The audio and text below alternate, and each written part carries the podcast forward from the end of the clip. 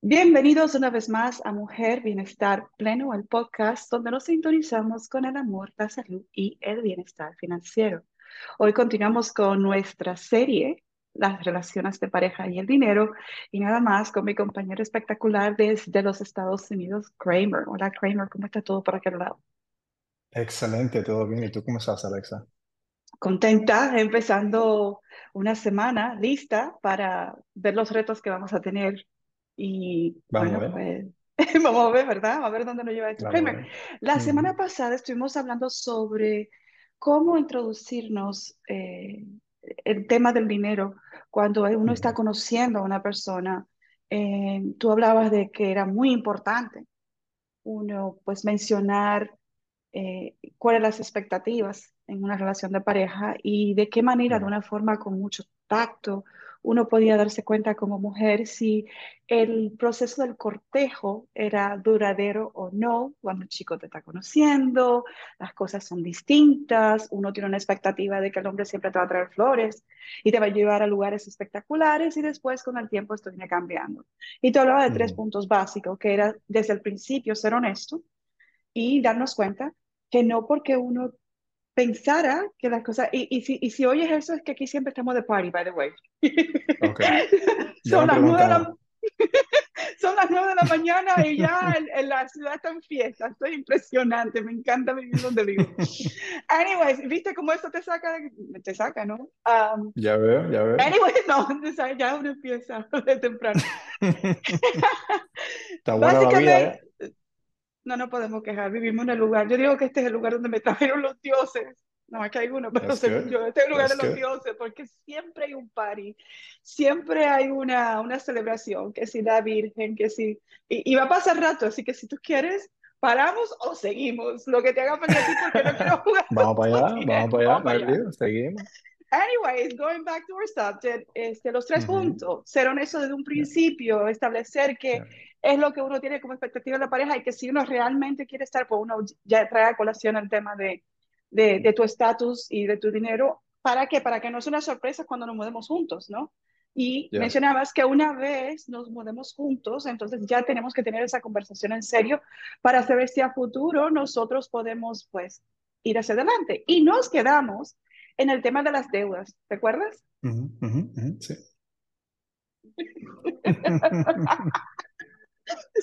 Es aquí abajo, es aquí abajo. Lo escucho, lo que escucho. Pero no no lío, estamos bien. Estamos bien, me lío. Yeah, yeah, yeah. Entonces, ¿por qué es tan importante nosotros no, ah, pues, enfocarnos en traer a la relación, tú sabes, una idea clara, con yeah, planes muy específicos de lo que nosotros queremos obtener a futuro, como hablamos de retirarnos, si uno tiene hijos, pues también saber en qué, pos en qué posición de la relación llega todo esto. Y sabes qué, yo he escuchado decir que no es buena idea entrar en una relación con una persona que viene con su maleta de deudas, porque eso a la larga va a traer conflictos. ¿Qué opinas tú de yeah. todo esto? ¿Hacia dónde nos vamos de- después de ahí?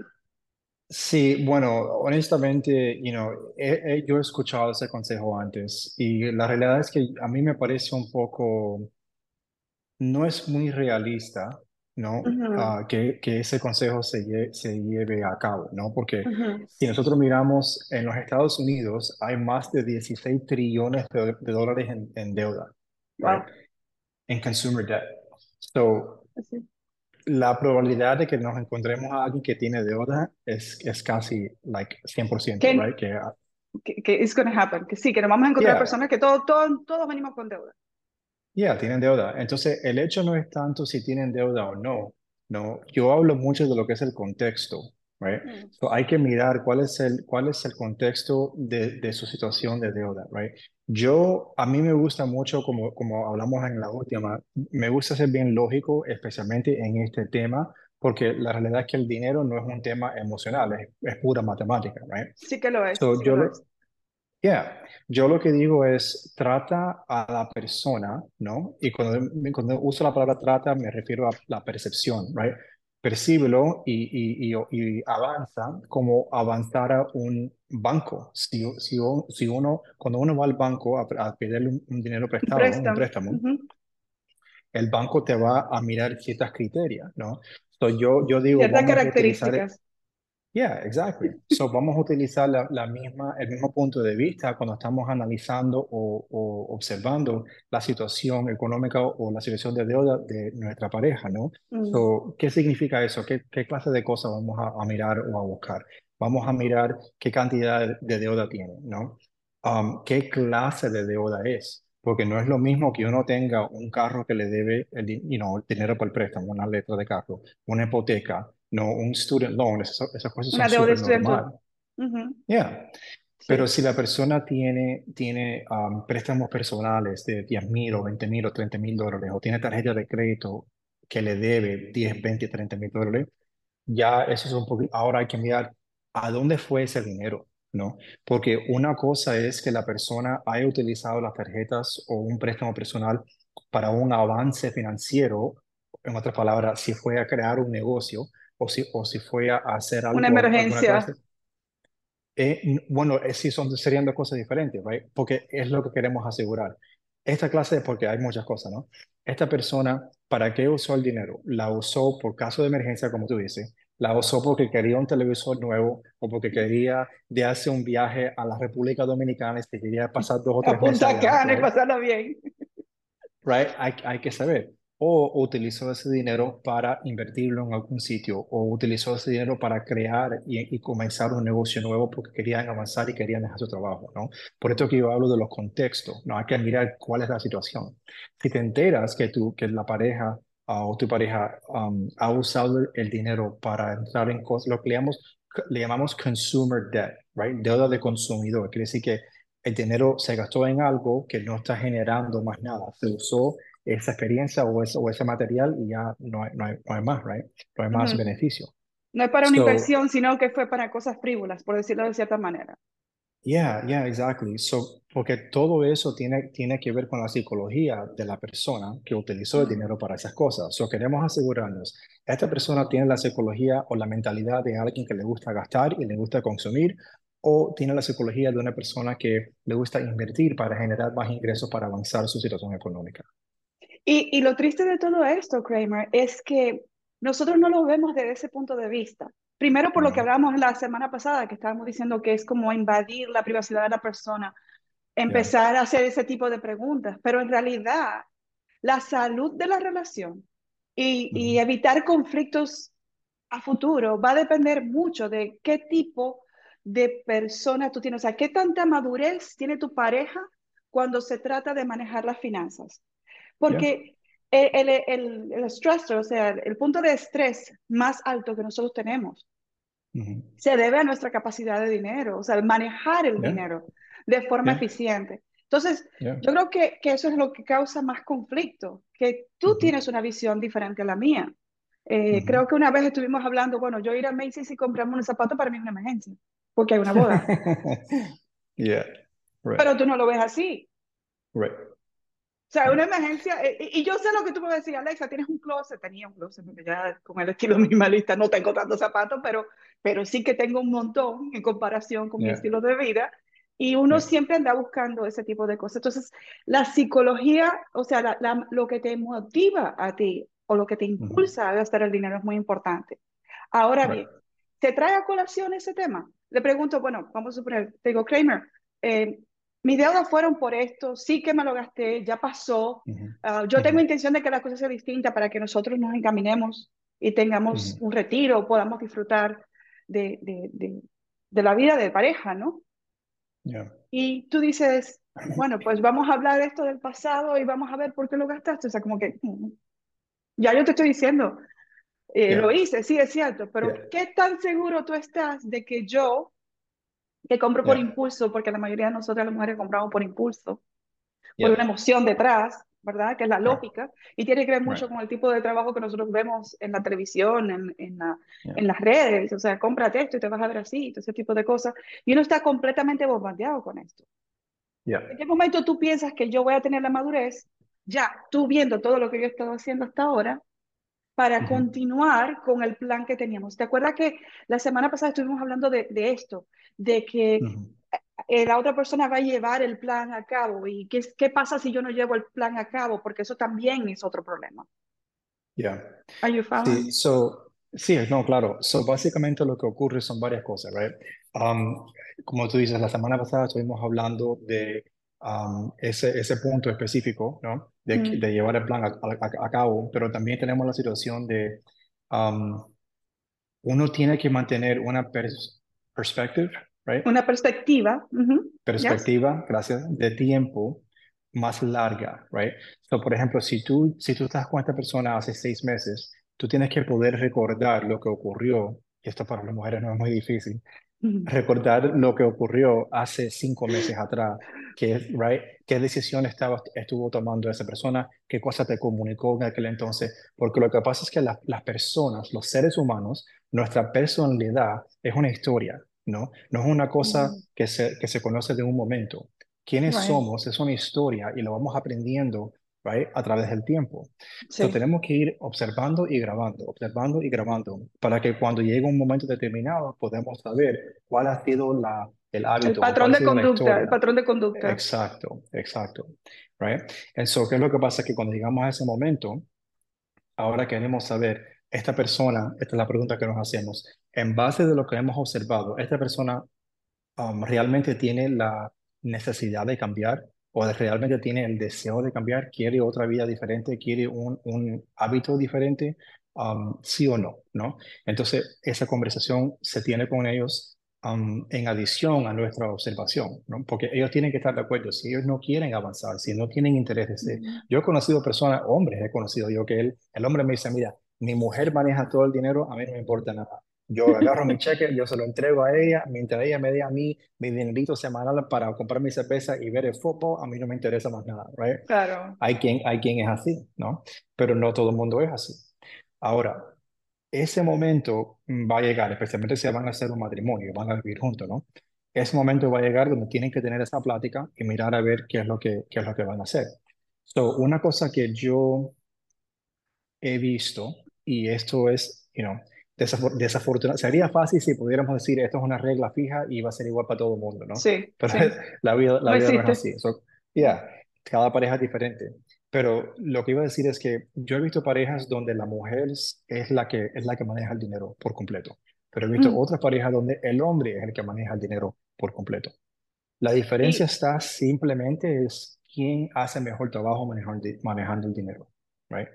So, si tú como mujer llegas y te das cuenta de que tú has hecho mejor trabajo manejando tu dinero um, que, que él ha hecho, simplemente comparando las estadísticas entre uno y el otro, entonces se puede tener la conversación diciéndole, mi amor, ¿qué te parece si ah, acoplamos la situación para que yo, para que yo pueda manejar el dinero? Porque mira, he hecho esto y esto y esto hasta ahora, creo que sería más fácil si lo hacemos así y se lo vendes como beneficio. Tú no vas a tener que preocuparte de nada de eso, tú simplemente mm, preocúpate de generar el dinero. Yo te voy a dar acceso a que veas todas las cuentas, todo, todo va a ser, you know, obviamente bien transparente, pero sería, porque de nuevo, como te dije en la última, Alexa, un matrimonio es como dos empresas entrando, combinándose, right? So, las right. empresas tienen, tienen sus departamentos, tienes el mercadeo, tienes el accounting, tienes las ventas, right? So, la contabilidad tiene que, tiene que tomarla una persona en la relación, únicamente que decidan que no van a, a compartir los, Yo los, no voy, yo no voy mucho de acuerdo con eso, eh, Okay. te, lo- te voy a decir por qué yo no voy- es, es válido, es válido, yo también lo he visto, lo he visto ujú, bastante, yeah, pero me he dado cuenta que en varias ocasiones eso ha causado conflicto, porque ¿Cuál es un parte? asunto, bueno, cuando ella lleva el dinero, hay una necesidad, por, ejemplo, al hombre le es muy difícil soltar todas sus finanzas y que ujú, tú manejes mi, mi libertad, porque es un asunto, se Yeah, percibe como una libertad. sure. O sea, te Yeah, da dando una masa, pero yo no sé en qué tú estás gastando el dinero. Y, right. y te- por ejemplo, tenía un, un- una- un caso donde ella manejaba todo el dinero Ujú. y eh, obviamente terminó en divorcio el tema, pero él tenía su otra cuenta guardada por ahí y ella no se Mm, enteraba. ya, Entonces, yo creo que eso tiene tres factores muy, muy interesantes. El primero, el factor de la confianza. Yo confío de que todo lo que tú estás poniendo en la mesa es lo que hay, de igual manera que yeah, yo. El segundo es el yeah, factor de la responsabilidad. yeah, Si, si yo soy la única persona que lo maneja, y te lo digo porque por muchos años a mí me pasó eso, la que manejaba todo era yo, y, y mm, necesariamente no era la mejor eh, en el tema de manejar la plata, pero la que más... Eso es un estrés para la persona que maneja la casa, Yeah. ¿ves? Entonces, yo por lo regular aconsejo que uno debe llevar la responsabilidad compartida. Hoy en día, Kramer, se hace muy difícil eh, eh, soltar. Soltar. Entonces, eso tiene que ver mucho con tu libertad, con tu capacidad de soltar las riendas de algo que tú consideras como tuyo, que te ayuda, que, que, que te da la libertad, porque, al final del día es la libertad que uno tiene para escoger qué uno va a hacer con la plata. Entonces, ahí es donde vienen los conflictos en lo que yo he visto. Yo siempre aconsejo, vamos a sentarnos los dos, vamos a ver los dos qué está pasando y la responsabilidad es compartida, no hay un desbalance. Porque si, si lo lleva la mujer encima de todas las cosas que nosotros tenemos que hacer, entre los niños, el trabajo que también demanda, manejar la casa y encima de eso manejar la finanza, solamente una, siempre va a haber un poco de estrés. ¿ves? Entonces, ese, es mi punto de vista. Claro, cada quien lo maneja como le convenga, como le convenga a ellos, pero sí que es verdad que uno tiene mejor capacidad de observar los patrones de conducta de tu pareja cuando tú le das esa oportunidad. Era lo que tú decías en un principio, o sea, observa, observa qué está sucediendo para ver si, si esta persona es merecedora de llevar ese control. Yo definitivamente pienso que, que, es un tema de dos. Es una responsabilidad de dos y debe haber apertura total. Ya, completamente de acuerdo, pero por eso dije también al, inicio de que depende, right? Porque hay todas clases diferentes de pareja, right? Hay, hay quien, hay quien, y no, es el hecho, con eso. Yeah, eh, you know, yo no decía que la mujer tiene que ser la que, la que, la que maneja el dinero, right? Es, una opción, like, cualquiera, cualquiera de los dos, right? Yo, yo te puedo decir, yo he estado, eh, pienso en una relación en particular que yo tuve, que, uh, you know, ella, nosotros vivíamos juntos y ella no, ella no, no comprendía el mundo de las inversiones, ¿no? y a ella, a ella le, le causaba ansiedad, porque ella, ella venía con sus maletitas, como tú dices, tenía sus maletitas, ¿ves? Y, y tuvo un, mal, yeah, porque ella tuvo mala experiencia con su ex esposo, right? En, en, en las líneas del dinero, con el crédito, toda esa, toda esa vaina, right? So, ella en, este momento nuevo, con esta relación nueva, ella tenía miedo a, a rendir todo ese control que ella ha tenido hasta ahora, porque ella a propósito ha hecho cosas para que no volviera a caer en esa situación de antes. Toda esa clase de cosas se tiene que comprender. Por ejemplo, yo como hombre tuviera que comprender su, su pasado y el por qué ella es como es ahora, ¿no? Pero a la misma vez, ella, ella no, como que no estaba tomando mucho, mucha responsabilidad por, por mirar el lado mío y ver, bueno, esto es una persona nueva, es una pareja nueva, no es, no es mi ex esposo, right? es otra persona completamente diferente con diferentes hábitos.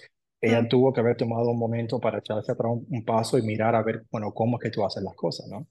Um, no exactamente funcionó de esa manera y fue, y fue como tú dices, un conflicto, ¿no? Y honestamente fue un conflicto, yo, yo, yo traté, you know, ella quería hacerse carga de la, del manejo del dinero yeah, yo no quería hacerlo, yo no quería dárselo, ¿no? pero, pero yo estaba, pero yo confié en ella, confiaba en ella, right?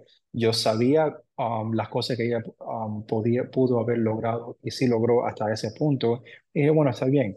No quería hacerlo, pero porque yo dije, para mí, y eh, aquí estamos entrando en un tema más, esto tiene que ver más con la relación y la responsabilidad por hacer de que funcione que el dinero, ¿no? Um, yo rendí y dije, bueno, está bien, vamos a probarlo, deja que tú lo hagas, ¿no? No quería hacerlo, pero, pero lo hice porque quería que funcionara la relación y estaba dispuesto a hacerlo. Al final no funcionó la relación y no, no dejó de funcionar por ese punto, pero, you know, it was just an indicator, era un indicador. Había, habían otras cosas que estaban pasando, pero que no eran, no eran positivas. Pero por eso te digo que el tema del dinero es solo un, una categoría, ¿no? Ah, dentro de la relación hay muchas otras categorías y todo esto se tiene que considerar a la misma vez que el, dinero. Bien, entonces, para recapitular, vuelvo otra vez al mismo tema del principio, era observar, decidir, porque tenemos que decidir si queremos estar ahí a sabiendas de que ya tratamos y que la, la situación no es la quizás la más indicada. Decidir si queremos seguir trabajando en esta relación cuando sabemos que la, base, en, realidad, independientemente de los otros factores que tú has mencionado, como el amor y todo ese tipo de cosas que uno tiene que tener, pero el dinero es, es, es clave. Y esa conversación sí se debe tener. Ese tiempo de observación para ver si tú puedes o yo puedo y si estamos yendo en el mismo camino, sí se debe tener para poder tener un balance. yeah, Y, fi- y finalmente, pues darnos cuenta si esto va para adelante o no va, no va a tener ningún futuro. Es interesante como algo tan, que podríamos decir ajeno, porque tú sabes, uno se va por el amor y, y todos los yeah, sentimientos que uno tiene y no llamo bien esta parte, yeah. pero el hombre gasta, tiene problemas de, y, y te lo he dicho, eh, eh, lo he visto, gambling, o sea, de, de juegos, Oh, y yeah, eso, yeah, eso es un problema serio yeah, tal y cual es el problema serio de nosotras cuando, cuando no tenemos la perspectiva clara de qué es importante o no. Y sabes qué. Crema, al final del día, esto tiene que ver mucho con los valores individuales de cada persona. Exactamente, exactamente. Que fue lo que dije, en, en- creo que fue al inicio del primer episodio, ¿no? Que Right. si estás, si estás gastando dos mil dólares en, en, en zapatos al mes, ¿dónde están las prioridades, ¿no? ¿Valoras eso más que, la, que un futuro libre, you know, Mm, de financial stress? Al final del Sí, día, hay, hay, un, hay una idea que dice que cada dólar que nosotros gastamos es un voto. Ahora, la pregunta es, ¿por qué estamos votando? Yeah, Entonces, ok, pues tuvimos esta conversación, ya vimos esos tres puntos, sabemos que yo no sé manejar la plata. ¿Qué sigue? O sea, tiene que haber un momento donde tú me digas, Alexa, mira, esto no está funcionando. Yeah, Vamos a tratar esta, este método y explicar el por qué, eh, el método yeah, que vamos a usar. O sea, tú me habías mencionado que hay diferentes métodos ah, antes de que comenzáramos a hablar para eh, poder resolver o solventar una deuda. Cuéntame un poco de yeah. eso. Pues, pues, you know, básicamente lo que ocurre es, um, estamos hablando de, de algo, estamos hablando de algo bien, como dije ahorita, algo bien lógico, ¿no? Ujú, El dinero es one, two, three. Entonces, las metas tienen sus pasos, espe- especialmente las metas económicas, financieras tienen sus pasos, right? ujú, So, miramos a la situación como un juego, right? Estamos jugando un juego y queremos ganar el juego. Vamos a, a trabajar juntos, la, la, la pareja, right? El hombre y la mujer, vamos a trabajar juntos para poder ganar este juego. Ahora, ¿cómo podemos hacerlo de manera que nosotros nos, nos sentimos, nos seguimos sintiendo felices y, mm, y progresando, pero también avanzando, right? Vale, Um, vale. So that's number one. Number two is, um, al momento ya que, que decidan, bueno, ok, vamos a trabajar juntos y no vamos a decir, you know, uh, por qué tú o por qué yo, or, you know, all of that. Ya, que sacamos Entonces, el tema hecho es, ya, ya pasamos esa etapa. La próxima etapa entramos al- a, la etapa del plan, right? Lo que queremos, hay una cosa que se llama uh, DTI, Debt to Income Ratio, es, Sí, es right, el, el, la el porcentaje de ingreso um, versus comparación a- eh, al, al, a, al- la- al a lo que gasto. pagamos en, en deuda. Ex- Exacto. Sí. So, cuando, cuando uno va a aplicar por un, por un préstamo en un banco, por ejemplo, como una hipoteca, um, ellos quieren, ellos quieren ver que tú um, de tu de 100% de tu, ingre- de tu ingreso mensual, no más de 30% va hacia pagar deuda todos los meses, Ok, right? So, por sí. ejemplo, si tú ganas mil dólares al mes, no puedes estar Ujú. gastando más de 300 dólares al mes pagando deuda, right? Porque si estás pagando, si estás pagando, mm, si estás pagando más que eso, tenemos un... Ujú. So, pero mira qué interesante, cuando uno va a comprar una hipoteca, right, una casa, right, y van a, Right. apli- a aplicar para el préstamo para la hipoteca, el A banco tampoco quiere ver que tú pagues, vas a pagar más del 30% para tu hipoteca, tampoco, right? Entonces estamos hablando de, de dos cosas, estamos hablando de, quieren ver que tú consumes o usas menos del 30% de tu deuda disponible y también quieren ver de que no estás gastando más del 30% de tu ingreso mensual en una hipoteca o en gastos de casa. right? So, eso te lo comento porque es, es un punto bien clave y bien um, usable, es efectivo para usar ese, ese concepto o esa regla cuando Como campo base. Como campo base. Mira, estamos gastando tanto, esto va por encima de los ingresos que los otros dos estamos aportando. Entonces tenemos que Yeah. bajar eso. Entonces, antes de yo hacer cualquier cosa, el análisis tiene que ver cuánto yo estoy recibiendo de ingreso y cuánto me lo estoy gastando en deuda. Aparte, Yeah. eso quiere decir fuera de, de lo que es un budget, Yeah. de lo Sí, que es un sería fuera de lo que es el, presupuesto. El eso va a ser parte del presupuesto, ya, pero, pero eso es lo primero que vas a querer mirar, porque como tú te reíste cuando dije lo del 30%, porque sabemos que muchas personas están gastando más que eso, ¿no? Yeah. Pero, pero mira, lo- los bancos, los bancos, el, el negocio de los bancos es entregar préstamos, ese es su negocio. El Sí. negocio de no es colectar el cheque de nosotros, es, es No. utilizar ese dinero que estamos depositando para prestarle ese dinero a, a la persona que quieren, que quieren dinero. So, tenemos que pensar si un banco eh, va a, a tomar la menor cantidad de riesgo posible cuando va a hacer un préstamo, y Sí. estos son los, los cálculos que hacen, entonces tenemos que tomar la pista, ¿no? Bueno, si lo hacen ellos les funciona, tengo que Lo hacer yo que lo yo, yo. Vale, Yeah. vale. Hmm. Está fuerte. Yeah. Está Pero mira, fuerte. pero como te digo, se, mira, yo sé, yo sé, pero se hace más fácil cuando lo consideramos un juego. Si lo consideramos algo súper serio y bien, ah, el IRS, los Sí, taxes, esto, sí, lo sí, otro. Ya no es divertido, ¿no? Tenemos que mirarlo como un juego y el juego se puede ganar, porque personal, yo no sé si tú sabes esto, Alexa, pero literalmente hay millones de millonarios en los Estados Unidos, Sí, sí. right? Right? So eso quiere decir que no es un accidente. No, no, no, no es difícil, no es difícil. Yeah, yeah, Um, yo en el libro cuento, cuento por, eh, por qué fue que me volví minimalista y, mm, y cómo fue que salí del hueco. Okay, Porque es un hueco, o sea, eh, eh, el sistema está diseñado para que tú sigas enredándote, enredándote y enredándote.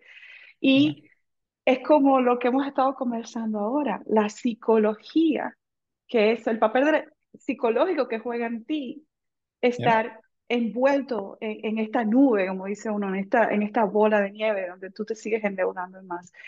Kramer, yo creo que con esos tres puntos podemos, podemos parar, observar, tener la conversación, tratar de empezar de nuevo, o sea, para, esto no funciona así, pues vamos a tratarlo de esta forma. Y la clave yeah, es tener el plan, ¿verdad? yeah, Específico que luego me lo vas a comentar. ¿Qué plan yeah, usas tú cuando tú le estás ah, dando asesoría a tus clientes? Y mirar el tema de la deuda como un juego para que esto no siga machacando la parte psicológica. exactly. Porque te debe que, ser divertido. Claro que tiene que- no lo es, pero no lo es. Bueno, Eso, ahí, ahí vamos a comenzar por ahí, Vamos a comenzar por esa parte. la Bueno, mu- venga, muchísimas gracias, Kramers. Vamos a hablar la semana que viene, si Dios quiere, sobre perfecto. planes que podemos usar para Mm, que podamos salir de la deuda. Ya hemos sacado de la parte psicológica y vamos a ver cómo funciona ese plan de que tú estás hablando, de ver el tema de salir de esta deuda con- como un juego. Así que, Kevin, ujú, muchísimas gracias. Eh, te pido disculpas. No, por, por la música de fondo que hemos tenido acá, pero es la belleza de, de- de ser nómada y de, de estar en diferentes lugares y las sorpresas que esto trae, eso hace la vida mucho más interesante. Gracias por estar Yeah. con nosotros, nos vemos la semana que viene y que tengas una semana espectacular. Nos vemos pronto. Chao, Chao. Alexa. Bye.